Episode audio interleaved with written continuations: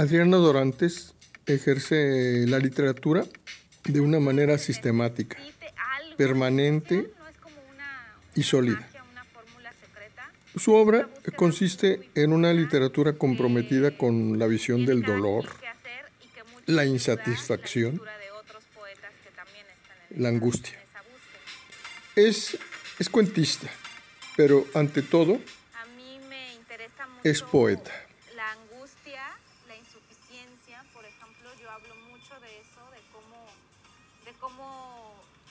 Tratar de ser algo que no alcanzas a ser.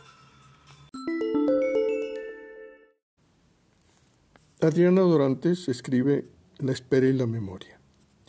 Son páginas que se debaten entre lo autobiográfico y un realismo plenamente simbólico. Pero habría que señalar que fue un diálogo de carácter médico. Algo inesperado. Fue ese diálogo lo que detonó eh, la posibilidad de escribir este poemario. La autora lo explica así. Creo que la cuestión del padre es el eje más fuerte que tengo en, en este libro.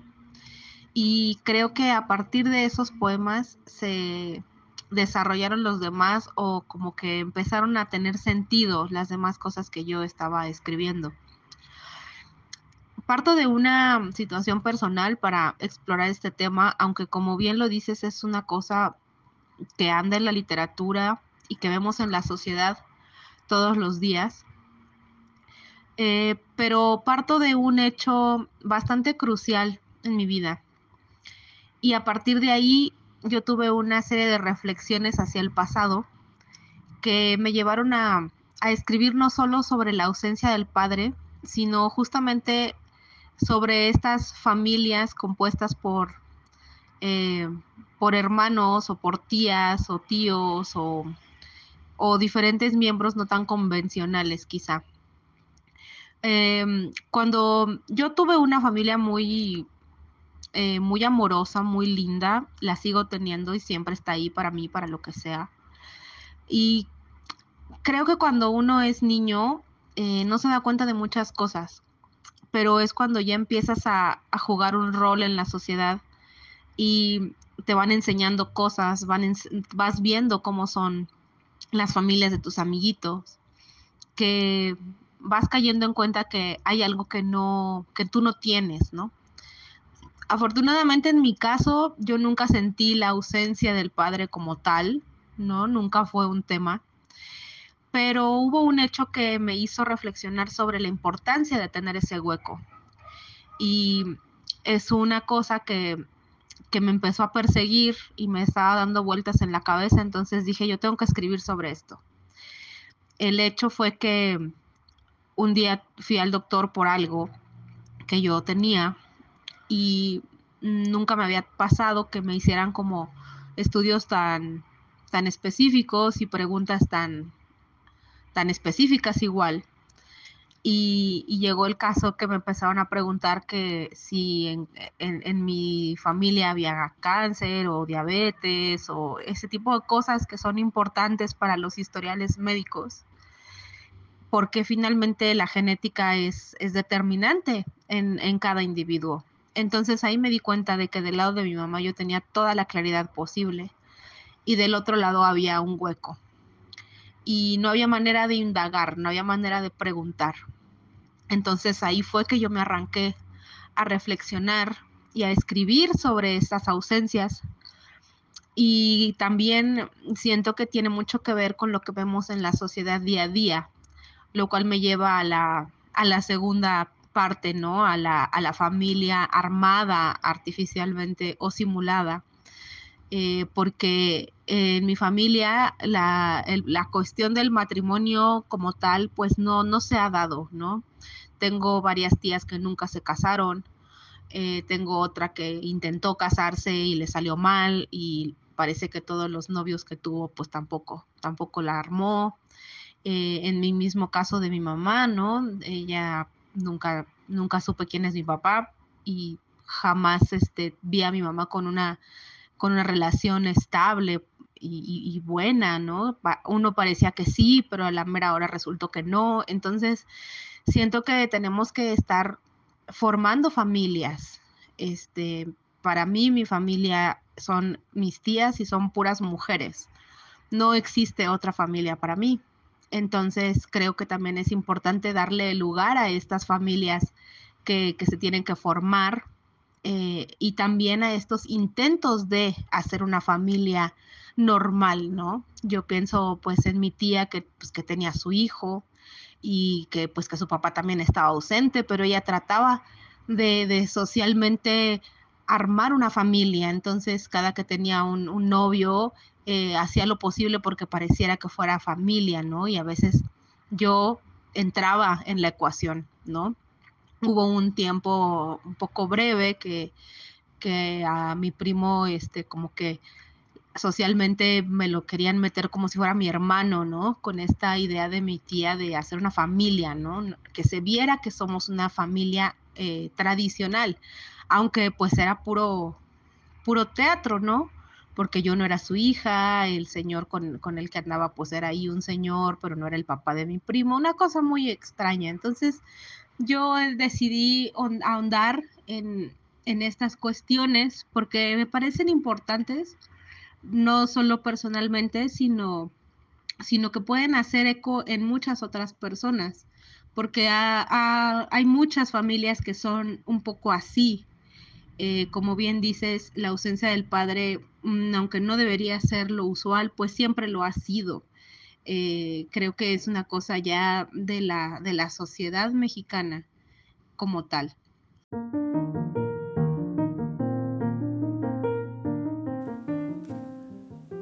Bienvenidos a la casa. Archivos sonoros de Casa Universitaria del Libro, Universidad Autónoma de Nuevo León.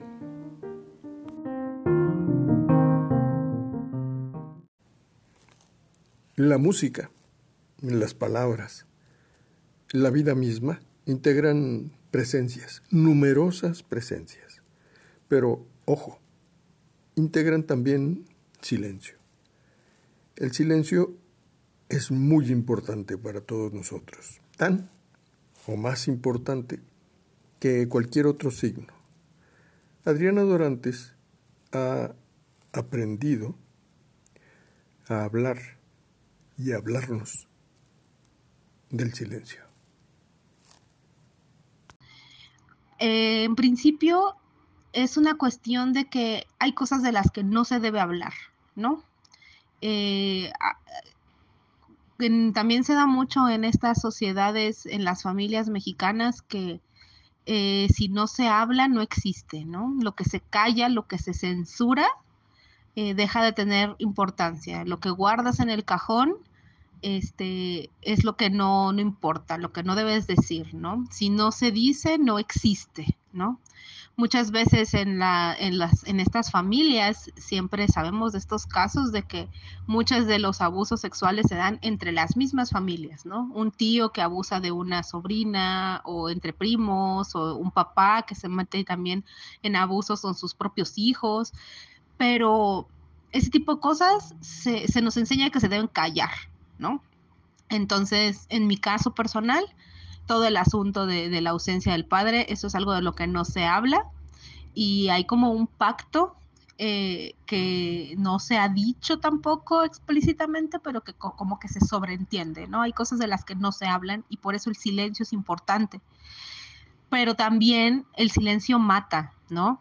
Decía Clarice Lispector, yo necesito hablar porque hablar salva. Entonces llega un punto en que tienes que decir, que no te puedes callar. Pero también es importante saber cómo decir.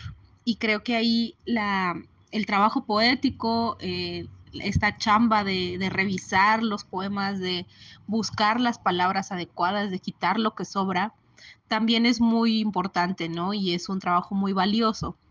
Decía Guidobro que el, que el adjetivo que no, que no da vida mata. ¿No? Que tienes que, pulir y que buscar la manera de, de decirlo mejor con las, palabras exactas, ¿no? Yo pienso que esta, esta economía del lenguaje que tú dices me viene de algunas lecturas de poetas a los que admiro, ¿no? Por ejemplo, Fabián Casas, este chileno que, que también habla de cosas como muy ordinarias y muy comunes del día a día, pero que utiliza las palabras exactas para decir lo que quiere. O de José Emilio Pacheco, los poemas de José Emilio Pacheco que igual no son muy garigoleados, ni llenos de adjetivos, ni de, ni de metáforas, ni de todas estas cosas que si no las trabajas bien no sirven, eh, sino que es muy concreto y, y dice las cosas tal cual las necesita decir. Entonces, creo que últimamente como he estado leyendo algunos poetas que son muy así, traté de ser de esta manera, ¿no? Y pues estos son como los dos niveles en los que funcionaría el silencio aquí en este libro.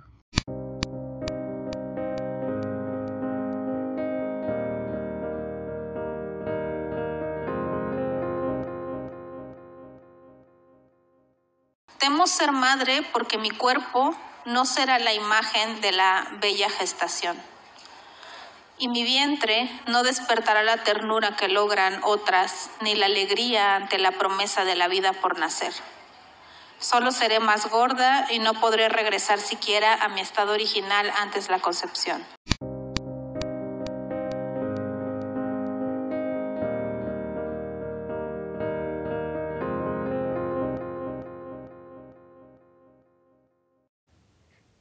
¿Cómo ha sido la reacción de los lectores o las lectoras al momento de tener contacto con estos poemas? Hasta ahora he tenido poca retroalimentación porque el libro acaba de salir, tiene muy poquito afuera, eh, tiene muy poquito vendiéndose. Eh, pero bueno, estos poemas yo los he trabajado con algunos amigos y amigas sobre todo, y me han dicho que, son poemas muy fuertes, que son poemas muy duros, y eh, yo siempre he tenido esta cuestión de la autocensura a veces, sobre todo cuando me animo a escribir cosas que tienen que ver con, con mi familia o cosas demasiado personales que involucran a personas que, que viven, ¿no? Yo pienso en, en Vivian Gornick, ¿no? Que es como una de mis, de mis grandes escritoras de cabecera por la manera tan descarnada en que, en que escribe eh, cosas, vivencias personales, experiencias y cómo habla de, de, la gente que conoce sin, ningún, sin ninguna reserva. Incluso yo en alguna ocasión tuve oportunidad de preguntarle qué hacía para ser así, ¿no? Si no tenía algo de, de freno, porque había tanta gente de la cual hablaba. Y pues ella me dijo que si yo me iba a poner a pensar en lo que pudiera pensar las personas o sentir las personas, ofenderse o así, pues que para qué escribía, ¿no? Tal cual. Y creo que tiene mucha razón. Entonces, creo que esta desnudez y esto, esta manera de decir las cosas, de, de, protestar, como tú dices, de, de ser rebelde, de ser duro, de decir las cosas crudas como son y como las siento, eh, pues es lo que hace que algunas personas me han dicho que es un libro duro, que es un libro difícil, eh, que es un libro pues también honesto, ¿no? Y en cuanto a cómo lo ubicaría yo en la, en la panorámica de la poesía actual, creo que creo que cada quien trae su onda y cada quien tiene sus intereses y sus obsesiones y sus objetivos, ¿no?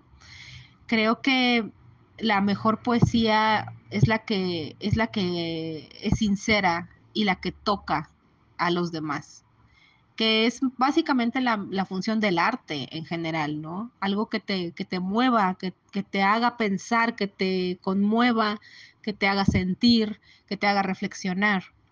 Entonces, pues cada quien en sus propios temas, en sus propios registros, en sus propias inquietudes, creo que hay una gama muy amplia para lograr esto.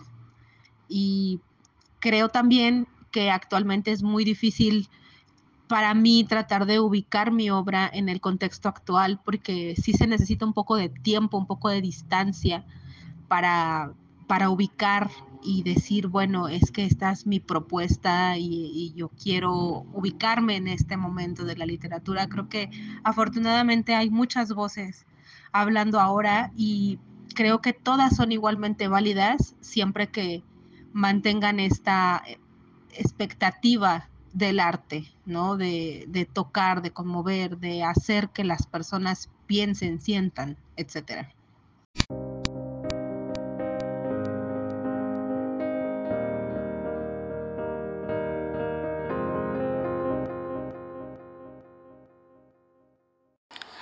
Temo también que en el proceso halle aún más repulsión por mi cuerpo, de la que siento a diario.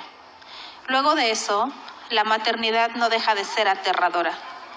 No sé de ninguna madre que se preocupe por el azúcar del cereal en las mañanas, por los carbohidratos del sándwich a la hora del lunch y lo terrible del café con leche y pan por las noches.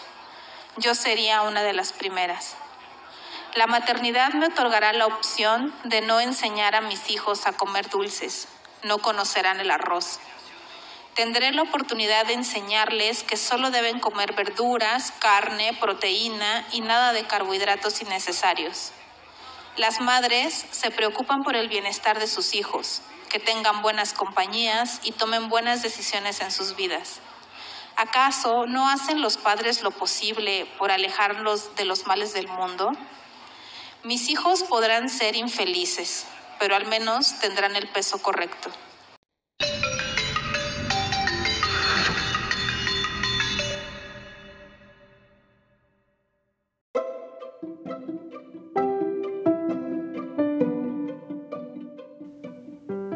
La poesía como espejo o la poesía como vehículo de comunicación o la poesía como crítica social.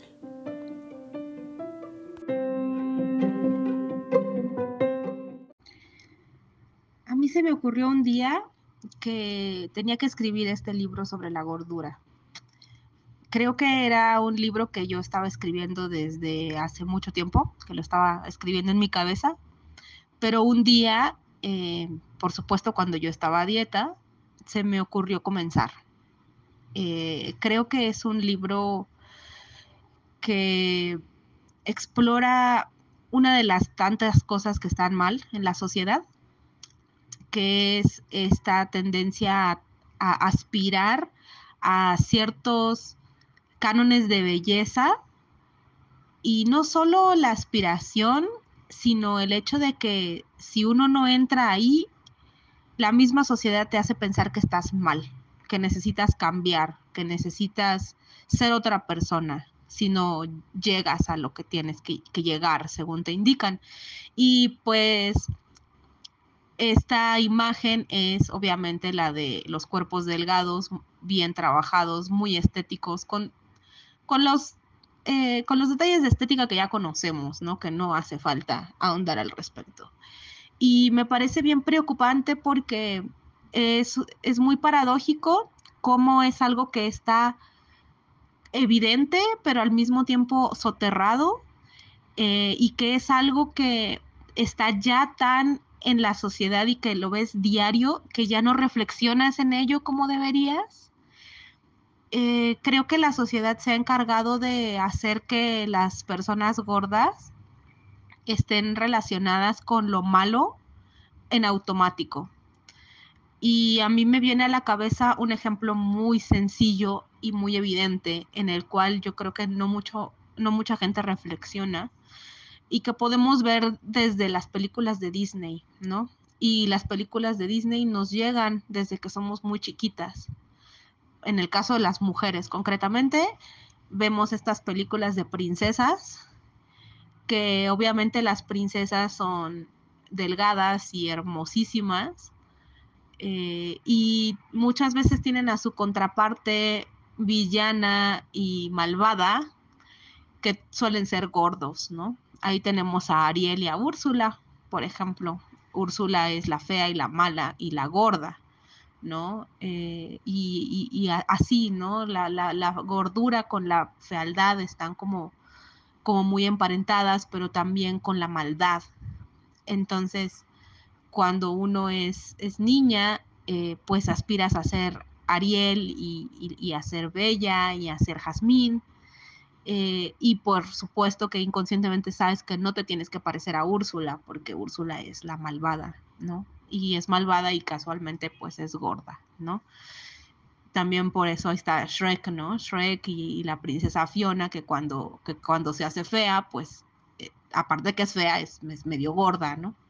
Entonces me pareció importante escribir un libro que, que atacara un poco todos estos preceptos y que demostrara también un poco eh, los daños que pueden ocasionar estar queriéndose adaptar a eso. Es un libro que no habla de, de, buenas de buenas de buenos resultados, sobre todo. Iba a decir buenas decisiones, pero sobre todo buenos resultados, ¿no? No es un libro de, de, hacer 100 sentadillas y bajar 5 kilos, ¿no? Es un libro de todo lo contrario, de intentar lograr y no, y no hacerlo, ¿no? De fracasar metódicamente y de el sufrimiento que te puede llevar eh, quererte ajustar a fuerzas a una estética que te lleva incluso a dañar tu cuerpo y a odiar tu cuerpo. Y creo que eso está muy mal. Y eso es lo que yo trataba de, de hacer en este libro, ¿no? una crítica social bastante fuerte, sí.